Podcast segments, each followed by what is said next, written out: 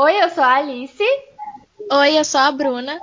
Oi, eu sou a Carol. Está começando mais um episódio do nosso amado e querido podcast Papo das Futimigas. E devido aí aos últimos dias que saiu finalmente o chaveamento da Libertadores, vamos falar sobre ela, a competição que testa o coração de todos os torcedores, cardíacos ou não.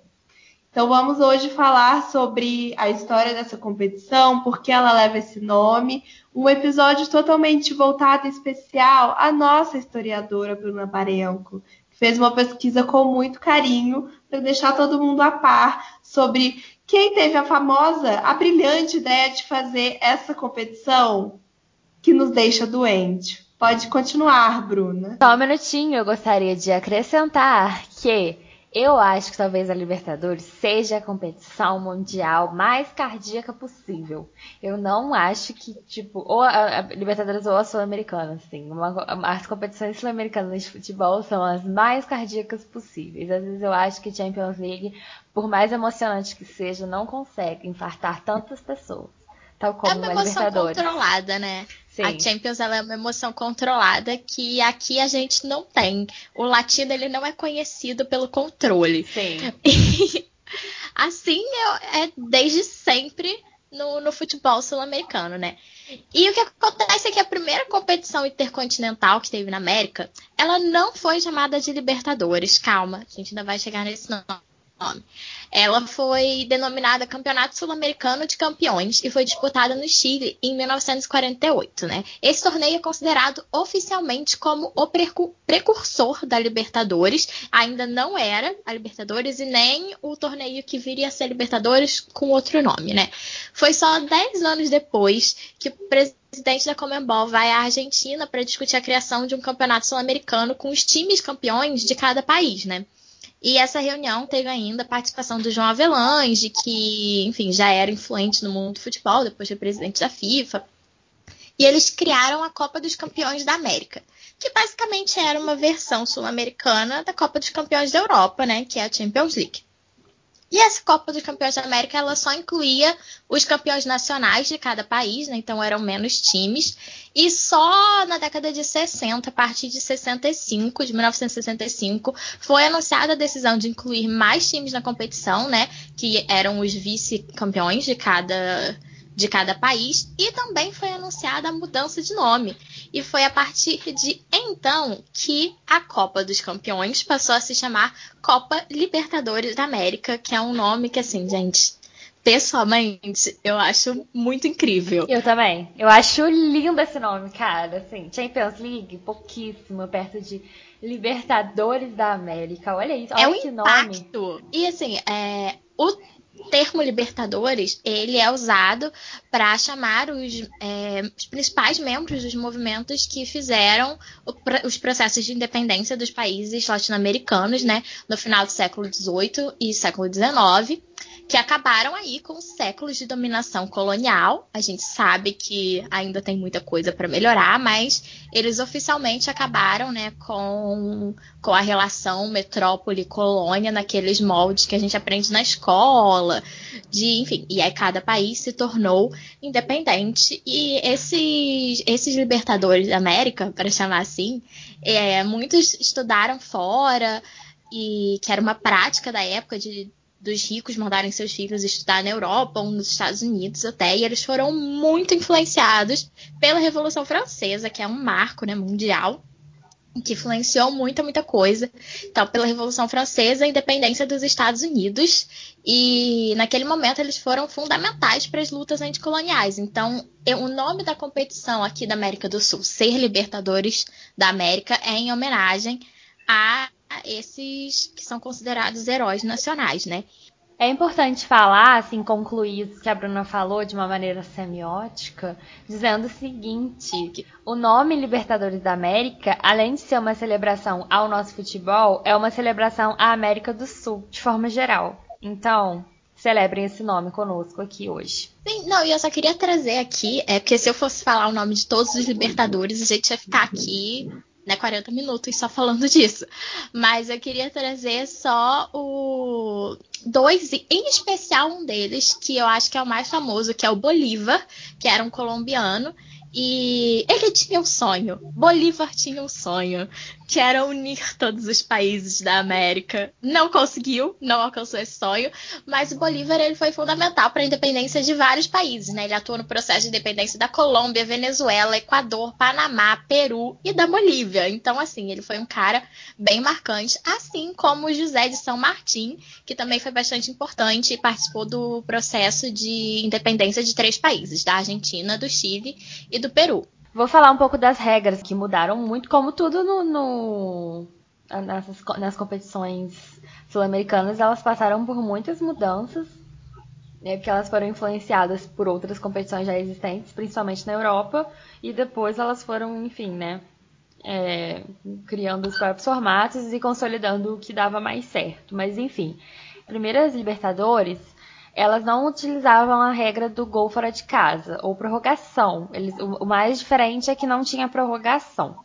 Então a final da Libertadores era em duas partidas, é, como critério o total de, de, de gols, né? De, de, pontos, no caso, somados de gols. Uhum. Só que é, se, as, se as duas equipes permanecessem empatadas, tinha um terceiro jogo em vez de prorrogação, eram mais 90 minutos que era o playoff, e era disputado num campo neutro.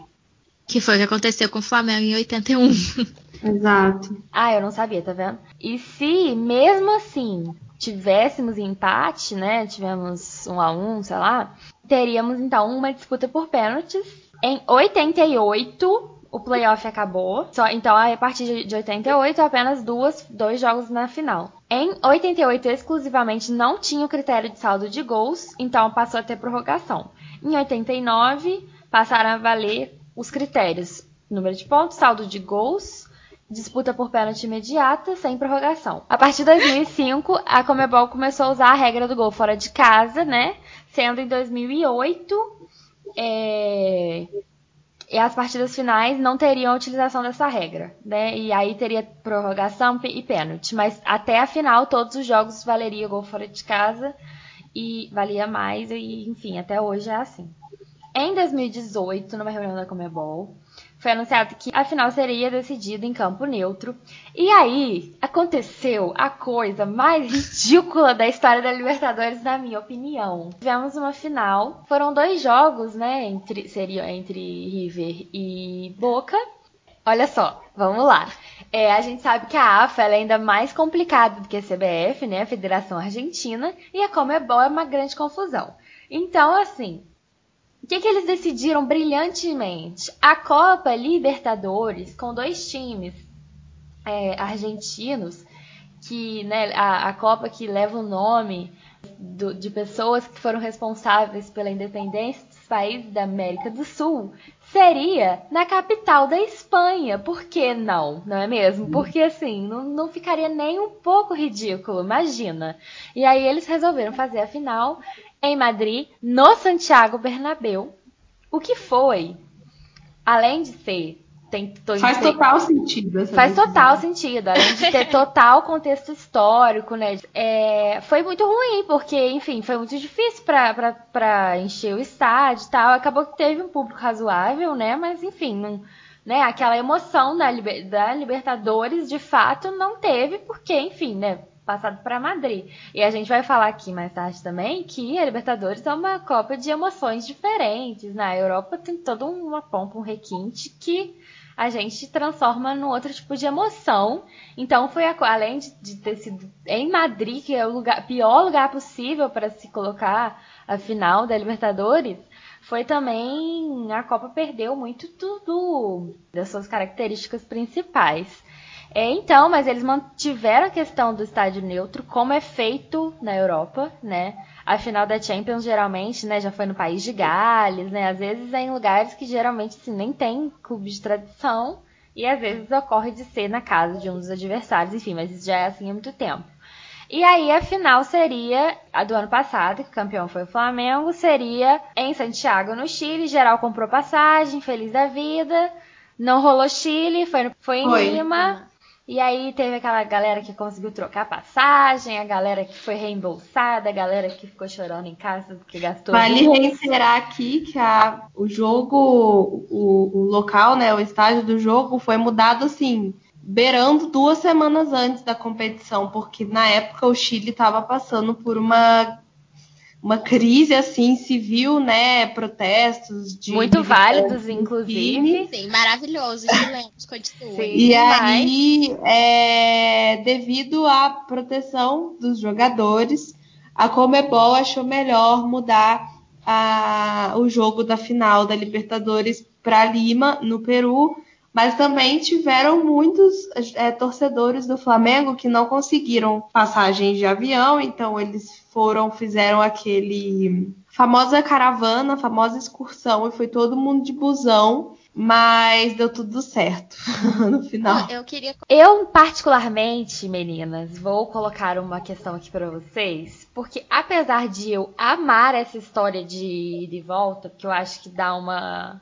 uma graça diferente para a competição. Sim. Eu gosto da final sem campo neutro. Eu também, eu gosto muito. Eu não vejo lógica numa final ter dois jogos.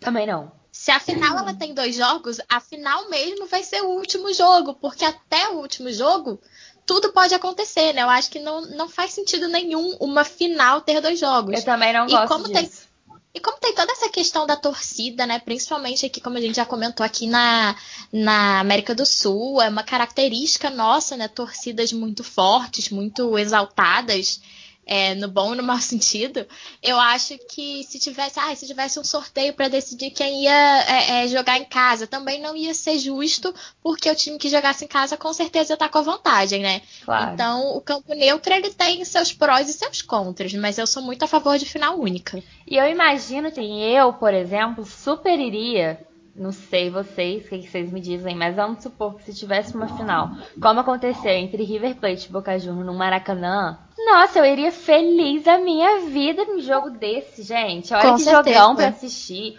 É, eu acho que times é, sul-americanos muito potentes vindo jogar no Maracanã, eu acho que, ou no Taqueirão, ou no Mineirão, enfim, eu acho que é uma coisa que a longo prazo pode trazer para todos os países jogos muito bacanas de serem assistidos. E eu, assim, sou muito a favor disso. Agora, Madrid não, né? Ou, primeiro Não. que não é pra sair daqui. Libertadores da América, ficamos onde? América. Da- Do a Sul. Libertadores da América. Então, assim, aí pra Europa, pra, pro país mais Pro colonizador, né? é o maior de todos, Supremo, chegou o quê? Na, na capital desse país. Com tudo que eles levaram daqui, pra fazer um jogo de futebol? Não, não pode, isso aí é errado. Mas assim, campo único, sou a favor, gosto bastante, acho muito legal. Eu acho que a Libertadores, como né, eu já mencionei, ela foi inspirada numa competição europeia. Ela consegue ainda manter muito da, da tradição do futebol sul-americano.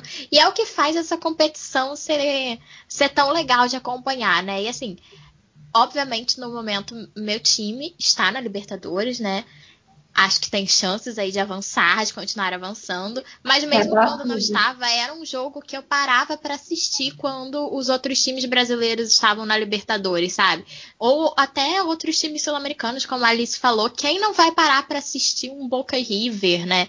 Quem não vai parar para assistir um jogo decisivo na altitude no Equador? É muito legal de acompanhar. Sim, exatamente. Inclusive no Boca River em Madrid, eu estava assistindo e xingando que estava em Madrid, né? Tava lá fazendo a minha reclamação, mas eu estava assistindo o jogo feliz da minha vida, porque eu adoro, né, bons jogos de futebol. Gente, eu vou lembrar uma coisa aqui que eu acho muito legal é, da gente falar, que a Libertadores Feminina, ela foi criada em 2009. E olha a diferença dos clubes. A gente tem equipes como Universidade Autônoma do Panamá, feminina. Everton do Chile, né, o Colo-Colo que é famoso, né, a gente já conhece. O Sim. Foz Cataratas do Brasil. O time Formas Íntimas, Esportivo Limpenho, Atlético Huila da Colômbia. É, ou seja, vários times muito diferentes. Tem os, os clássicos, né? River Plate, América de Cali, Cerro Portenho. Mas é, o maior campeão é o Brasil, né? Pelo que eu posso ver aqui. Mas temos. A Argentina não tem nenhum, nenhum campeão, acho. É, não tem nenhum campeão. É a maior campeã no masculino. Não tem nenhum campeão, né? Desde 2009, que é a primeira edição. Ou seja, legal porque são vários times diferentes. Infelizmente começou muito tarde, como sempre, né? 2009 Sim. foi o que ontem. Mas a gente tem essa curiosidade aí pra, enfim, né, comentar que são times que realmente eu não conheço, assim, principalmente os estrangeiros. E já que a Alice pontuou os campeões e falou um pouco sobre é, os times que já levantaram as taças na Copa Libertadores Feminina, eu vou falar sobre um pouquinho sobre a masculina também. O Independiente é o time de maior títulos da competição, é um time argentino. E o Independiente tem sete Libertadores. A Argentina é o país que tem o maior time com número de Libertadores. No total, são 25 títulos só na Argentina. É, por sua vez, o Brasil, na, na Copa Libertadores, é o país com maior diversidade de times. No total, 10 clubes brasileiros já foram campeões da Libertadores. Empatam em primeiro lugar o Grêmio, o São Paulo e o Santos, com três títulos cada um. Em segundo lugar, temos o Flamengo, o Inter e o falecido Cruzeiro, com dois títulos cada um. Falecido Cruzeiro é um termo muito forte, né? Esperamos que não aconteça. Mas assim. Em coma, o Cruzeiro está em coma está respirando por aparelhos. E aí temos aí esses três times também em segundo lugar, com dois títulos. Os outros times brasileiros que são campeões da Libertadores são com um título apenas cada um. Palmeiras, Corinthians, Atlético Mineiro e Vasco da Gama. Eu queria só falar aqui rapidinho que, mesmo o Cruzeiro respirando por aparelhos, eu queria só fazer um comentário que é o seguinte. É, a gente adora zoar um rival, né? Eu, como botafoguense, senti muito isso já na minha vida, infelizmente. É, quando ele cai, né? Ou ele passa por uma dificuldade financeira, eu não acredito que cair de divisão diminua a grandeza de um clube, porque ver um clube voltar é, de uma maneira justa, honesta, fazendo uma campanha muito legal. Acho que também faz ídolos e eu acho que faz momentos muito alegres pro torcedor, né? De emoção, de, enfim, né? De superação, eu acho isso. Mas a gente sabe que o Cruzeiro não é uma situação de que o Cruzeiro tá na Série B e vai voltar e tal. E é ano que vem é, é, um, é o centenário do clube. E assim, eu Nossa. acho que quando a gente vê que o clube tá num momento muito difícil, né? Que a gente vê que o Cruzeiro tá esperando a Série C e que, enfim, perde totalmente a ideia de competitividade entre a gente. Eu acho que perde um pouco a graça. Então, assim, apesar de eu estar tá sempre. A gente vai lembrar que o Cruzeiro está respirando por aparelhos nesse podcast, porque é a nossa função. É, a gente fica triste também, porque a gente torce para que um dos maiores clubes do Brasil continue disputando com a gente, né? Porque a graça da rivalidade é poder disputar. Então, toda a sorte aí ao Cruzeiro na recuperação do coma. Não, mas eu acho muito interessante também que, assim, a Carol mencionou que a Argentina é o país que tem mais títulos, né? Infelizmente, mas eu já vou chegar nessa parte. E o Brasil é o país que tem o maior número de times que já ganharam alguma vez. E eu acho muito legal como a Libertadores ela também traz aí um pouco das rivalidades nacionais, né? Porque assim, yeah, eu ainda sou uma pessoa que se importa com, com, com seleção, né? É feliz ou infelizmente. E para mim, assim, a Argentina é muito legal fora do futebol. No futebol, eu quero que a Argentina se exploda. E isso se estende para os times argentinos também. Então, Com certeza. então eu sempre fico de olho assim na, na Libertadores, como eu falei, eu adoro acompanhar. E assim, fico secando os times argentinos, né, gente? Não tem jeito. Eu acho que a Libertadores ela consegue trazer também essa característica e é o, que torna a disputa tão, tão mais interessante, o que tornou o título do ano passado também tão mais especial para mim foi ganhar de um time argentino, gente, sensacional. E é o que faz o argentino, e é, que faz, é o que faz o argentino achar que ele pode vir discutir com a gente de igual para igual, né? Mesmo porque quando a gente lança que a gente tem cinco mundiais, eles vêm e falam: ah, não, mas a gente tem mais Libertadores, vocês é só. E 30 anos sem a Copa, vocês né? Vocês é só vitrine e não sei o quê. e aí eu falo o seguinte: cinco Copas. E já que falamos no começo do episódio que teve o chaveamento e as definições das oitavas de final, eu vou relembrar aqui a todos vocês quais serão os, os confrontos e a data dos jogos, né? Cardíacos, atenção. é, a competição das oitavas de final começa no dia 24 de novembro, é, um dia depois, inclusive, da final do ano passado, né, que foi no dia 23 de novembro. Mas começa no dia 24 de novembro e as primeiras partidas são Atlético Paranaense contra River, Liga de Quito contra Santos, Racing e Flamengo. Esses hum. três jogos são no dia 24 de ah lá, novembro. No dia seguinte, dia 25, tem Delfim contra, contra Palmeiras, Independente Del Valle contra Nacional, Inter contra Boca Juniors, Libertar versus Jorge, Jorge Wilstermann e no dia seguinte, 26 de novembro, tem Guarani e Grêmio. O segundo jogo, né? O, o segundo jogo tá marcado para os dias 1, 2 e 3 de dezembro. Eu, como desclassificada. Desclassificada não. É, né? Não, não fui classificada no ano passado, então desclassificada. Mas, enfim. É, eu, como eu nessa posição, me resta o quê? Xoxar os outros, porque eu não tô lá mesmo. E se alguém falar, você não tá nem lá, eu vou falar a verdade. E eu digo que estou mais ansiosa. Eu acho que Flamengo e Racing vai ser um jogão, claro. Mas o jogo que eu estou mais ansiosa, que eu acho que vai ser o jogo mais maneiro de ver como jogo mesmo, vai ser Inter e Boca. Eu acho que vai ser um confronto do bom. Pior que eu também. E assim, eu queria fazer aqui um parênteses pro momento da momento torcedora. Então, assim, gente, vocês fiquem preparados. Vai ser absolutamente clubista esse comentário aqui. Mas é impressionante como certos times têm sorte em sorteio. Gente, eu, eu ia assistindo. Quando saía, assim, quando saía Guarani, eu já sabia quem ia ser o próximo. Porque é, é, é muita cagada. É muita cagada.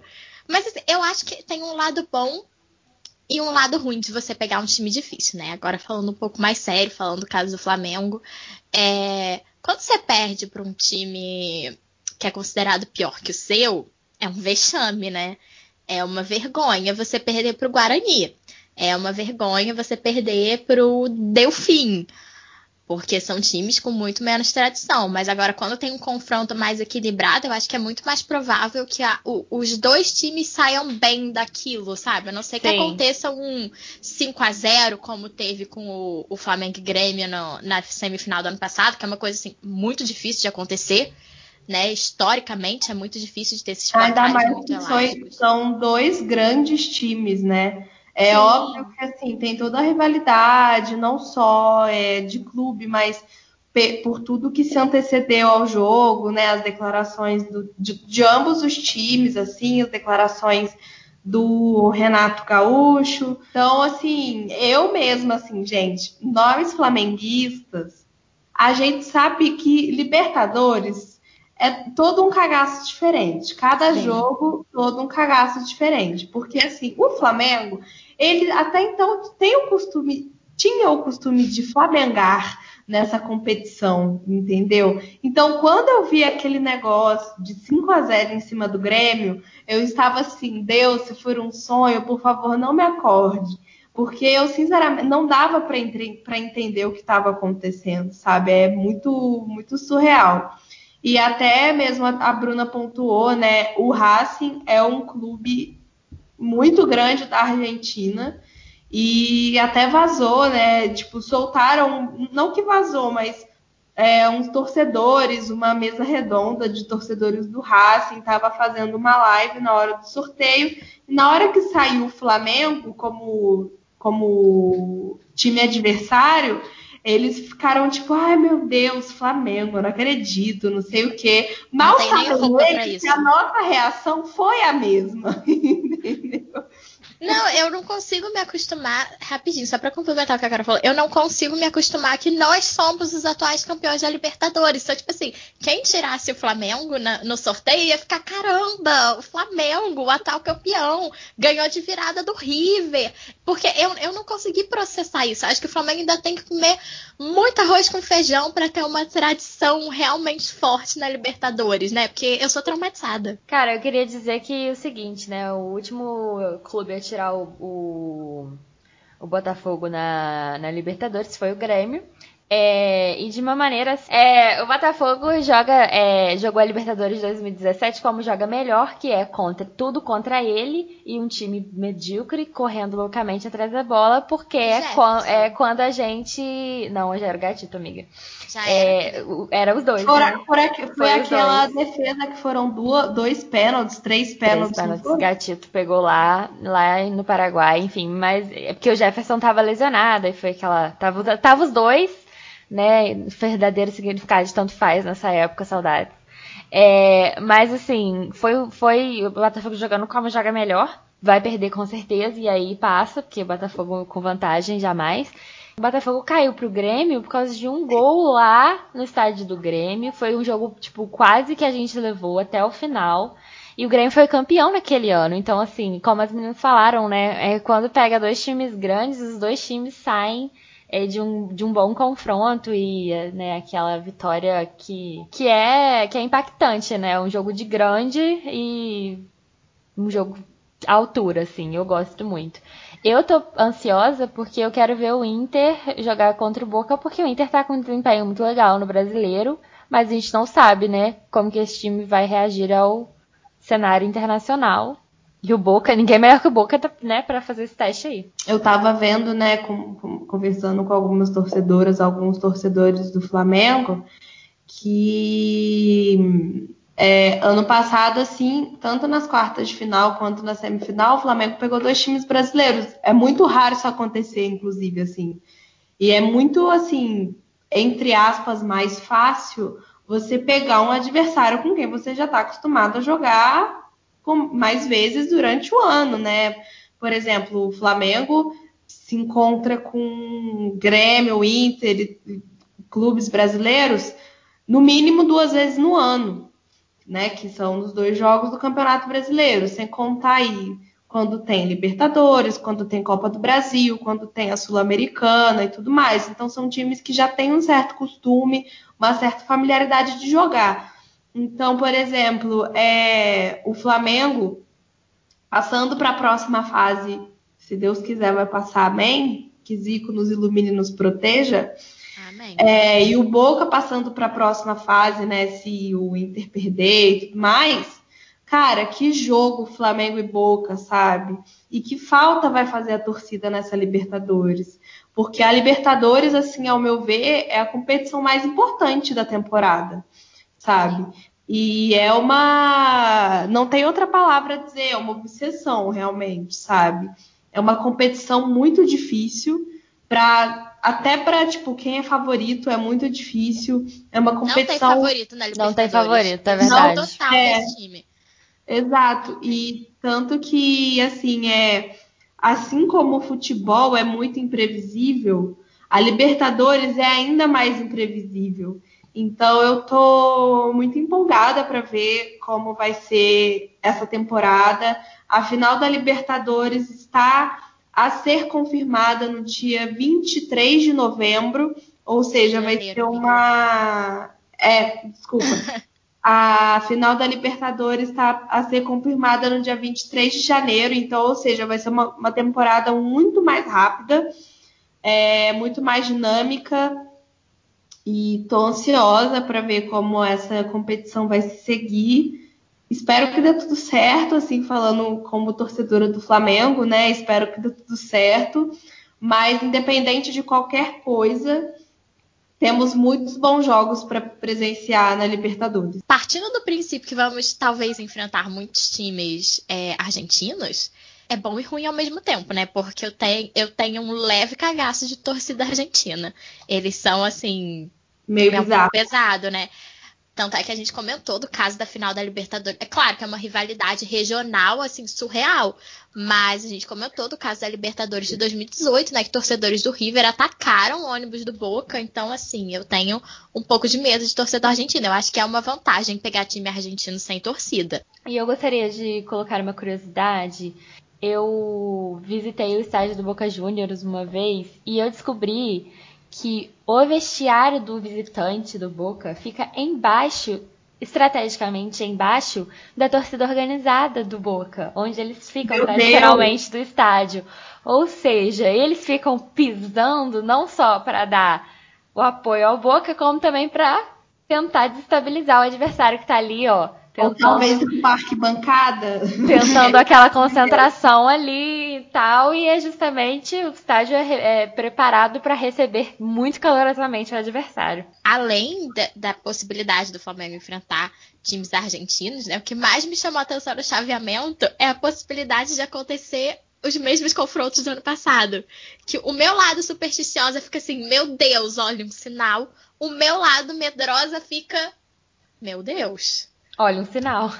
Olha um sinal, exatamente. Porque assim, pode ir nas mesmas, nas mesmas fases, assim. Se o Inter passar do Boca, a gente pode pegar o Inter na, nas oitavas de final. Se o Grêmio passar, é, a gente pode. E o Flamengo passar do Inter, né? Enfim, se acontecer a mesma coisa, a gente pode pegar o Grêmio na semifinal. E a gente pode pegar o River na final. Então, assim, ia ser uma coisa muito louca. E a final é num dia 23. Então ia ser uma coisa, assim, muito, muito louca. Não sei como é que a Bruna não tem um parente botafoguense, porque realmente, assim, me. me me causa um certo, uma certa preocupação, assim, de ver uma pessoa não botafoguense tão supersticiosa assim.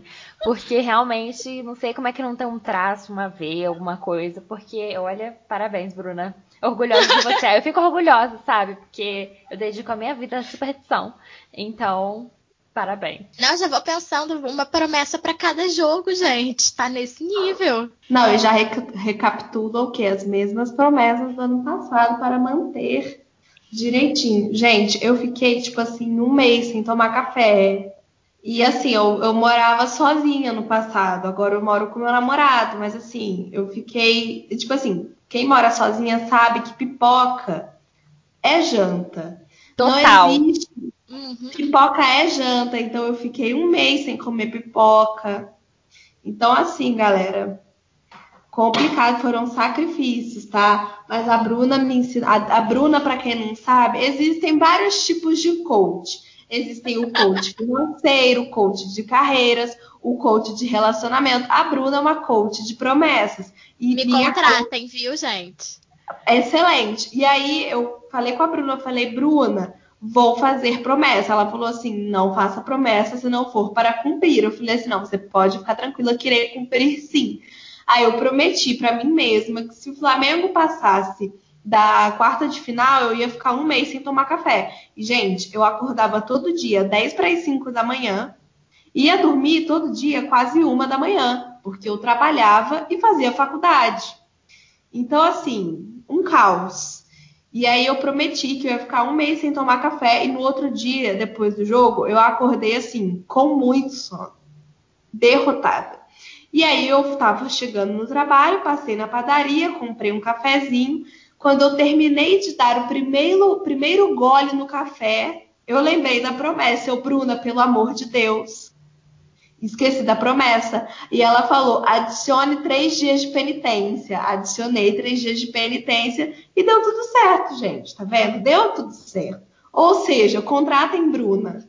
Gente, já que a minha função aqui é ficar é ficar pilhando, porque eu não estou na Libertadores neste ano, eu vou, vou pilhar, porque a minha função é pilhar, não é mesmo? Eu tô aqui para isso, né, gente?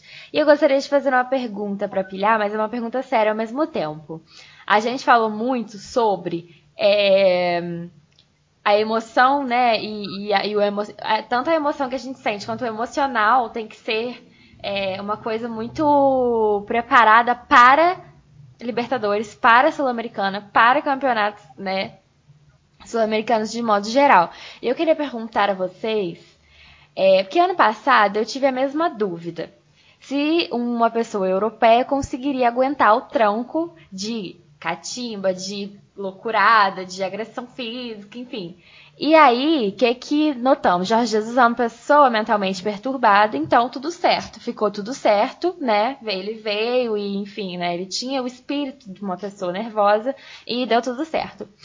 Domi aguenta? O Domi já foi técnico em Copa do Mundo. Então acho que, assim, apesar de ter muita gente que fala, ai, Copa do Mundo, ai, ECA, seleção e tal querendo ou não, chega a hora da Copa do Mundo, todo mundo vira o maior fã de futebol, pelo, até pelo que podemos Sim. ver, né, no nosso grupo de amigos. Sim. Então, assim, eu acho que pode se igualar, sim, uma pressão de Libertadores com uma pressão de Copa do Mundo. Amiga, mas não é e, é pressão. Assim, não é pressão. Pressão tem. Uma Copa do Mundo é uma competição elegante. Então, é, quando o Domi chegou no Flamengo, né, percebemos que, assim, porque a gente estava acostumado com Jorge Jesus. Flamengo ganhando de 15 a 0, Jorge Jesus quase tacando sapato na cabeça do jogador que não passa errado. Então, quando o homem chegou, essa apatia dele, não é bem uma apatia, mas essa tranquilidade dele deixou todo mundo muito puto. Só que é, depois saíram os vídeos dele conversando com a equipe no vestiário, e até o comportamento em campo dele hoje é bem diferente do que a gente via no começo, né? Hoje ele já está mais ativo, fala mais, comemora mais, fala quando tem que falar. Até mesmo no jogo da semana passada, é, de quarta-feira, é, ele estava aloprando e o Flamengo, assim, estava jogando bem. Então, assim, eu acho que ele já passou por uma certa retaliação quando chegou, isso que não está tendo nem torcida em campo, mas ele já passou por uma certa por uma certa chacoalhada quando ele chegou. Então acho que já deu para ele sentir um tranco, entendeu? Amiga, eu acho que não sei, eu acho que a gente só vai saber mesmo na quando começar, né? Quando começarem os jogos, mas eu acho que tudo que aconteceu, o que eu chamo na minha cabeça de saga do Equador, ela serviu para apresentar e falar: olha só, Domi, este é o futebol sul-americano, seja bem-vindo. É nisso que você se meteu. Porque assim, o time levou de 5, o time teve um surto de Covid, o time voltou pro Brasil, ficou naquela de vai jogar, não vai jogar, vai jogar, não vai jogar. Jogou basicamente com o sub-20 contra o Palmeiras. Aconteceu tanta coisa, um monte de lesão nos jogadores, que até agora, né, temos vários jogadores fora. E no meio disso tudo, ele conseguiu ali dar uma arrumada. Então, eu não sei ainda, mas eu agora eu tenho esperanças eu passei por um período de não ter esperanças. Mas agora eu tenho esperanças, porque eu acho que talvez ele tenha entendido o, o que significa isso. Só vai dar para saber o que, que vai rolar vendo. Então, não, tem como decretar nada, sabe? Não tem como bater nenhum martelo agora, sabe? Eu fiz essa provocação, gente, porque é o seguinte, eu amo pilhar as meninas no Futimigas sobre como o flamenguista se desespera com pouco. Porque assim, eu amo falar isso, porque o dia do 5x0, gente, parecia que tinha acabado tudo. Obviamente, não, 5x0, né? Destrói qualquer alma, né? Mas assim, é, nossa, acabou o ano, né? O ano é o fim do ano Pode, pode acabar tudo, fechem as portas, vamos embora. Esses... Terceira rodada da Libertadores. Terceira rodada. Acabou, tá aí eu falei, não é, tipo assim, é o fim, é a maior humilhação de todos os tempos. E eu assim, gente, não é possível que o casco quebra tão rápido. Mas ele também se. Ele, o Flamengo se refaz muito rápido, mas assim, é uma grande de é um desespero enlouquecido. Então eu acho assim, eu acho engraçado, porque quando acontece uma derrota, gente, é um fim. Parece que morreu, parece que morreu alguém. E eu, e eu adoro pilhar as meninas com isso, ainda mais quando elas estão pilhadas, porque é, é uma, uma pilha saudável, gente. É... A, Alice mandou bem no grupo assim, gente, eu não acredito que. Amiga, não foi nem o 5 a 0 que você mandou isso. Foi no empate com, com o Bragantino. Ah lá, ah lá, gente. Empate no Brasileirão. Surto. A gente tava surtando no. Gente, eu não acredito que vocês estão surtados por causa disso. Eu ia comentar que esse empate, a torcida do Flamengo ficou mais desesperada com o empate contra o Bragantino no meio de uma maratona de jogo a cada 48 horas do que ficou com o 5 a 0 Eu acho que o empate com o Bragantino foi pior. Mas essa a característica da torcida do Flamengo, ela é essa, né? E até no estádio a gente sente isso. Eu costumava ir bastante ao estádio, lágrimas. Poxa. Sim. É, era muito assim, o Flamengo levava um gol, o estádio inteiro ficava em silêncio, começava a xingar, já queria a cabeça do treinador. Aí no minuto seguinte, o Flamengo fazia um gol, já era o campeão nacional de novo, né? É muito diferente, assim, o torcida do Botafogo reage, começa a gritar, grita o jogo inteiro, como qualquer torcida, né? Mas assim, o, o som vem quando né, precisa reagir quando precisa, né? É muito diferente, porque, né, como eu falei, a torcida do Flamengo se recompõe rápido, mas é o na hora que tomou o gol, dá aquele bronco total. É muito diferente a forma de reagir. No fim, né? Torcida organizada vai apoiar a qualquer momento. Mas é muito diferente do que eu sou acostumada a torcer. Porque, né, aquela. O grito de vamos reagir ou vai morrer alguém é mais comum pra mim. Entendeu? Não, mas eu acho que assim, eu, é, não tem favorito na Libertadores, mas eu olho para esse time e eu acho que a gente tem condições de avançar. Não vou dizer ser campeão, porque, gente, pés no chão sempre. Mas... Acho que a palavra certa seria nós temos chances de lutar pelo título. Sim. É o termo Sim. certo para dizer assim. E eu espero aí que venham realmente bons jogos, não só do Flamengo, mas que venham bons jogos é, de todos os outros times. Quem sabe um time pequeno aí não surpreenda contra um dos sortudos no sorteio. Essa é a vou graça do campeonato também, né? É, vou ficar nessa expectativa aí, né? Principalmente com certos times. Eu não vou falar o nome. Vocês falaram do Guarani, vocês falaram do Guarani, gente, mas o Guarani tem causado tanto estrago no futebol brasileiro ultimamente que eu nem considero o Guarani e azarão mais, entendeu? Porque o Guarani tem chegado com um pouco de, mal, de, de maldade aqui no, nos últimos tempos na Libertadores contra os times brasileiros, né? Apesar de não levar, né? Tem causado estragos. Então, né, vamos ver, né? Atenta. Caso aconteça algo muito excêntrico nessa competição, acho que a gente podia fazer um outro episódio para falarmos sobre e também manteremos vocês a par de tudo no nosso Instagram e no nosso Twitter, arroba Futimigaspod. Esperamos vocês lá e até terça-feira que vem. Um beijo, tchau! Tchau! Tchau!